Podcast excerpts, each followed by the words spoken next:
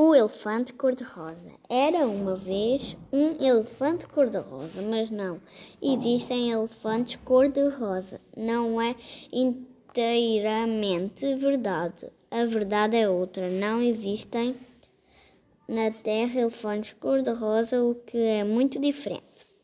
Mas no outro planeta, fora da nossa galáxia, no mundo pequenino, forjado no bafo de outras estrelas e aquecido por outro sol, havia elefantes cor-de-rosa. Viviam em florestas de um verde muito verde entre pássaros azuis e manhãs de cristal sem atmosfera e dançaram grandes rodas, dan dando-se as trombas até altas, hora de muitas luas, porque não havia sofrimento e por isso o tempo não podia medir-se.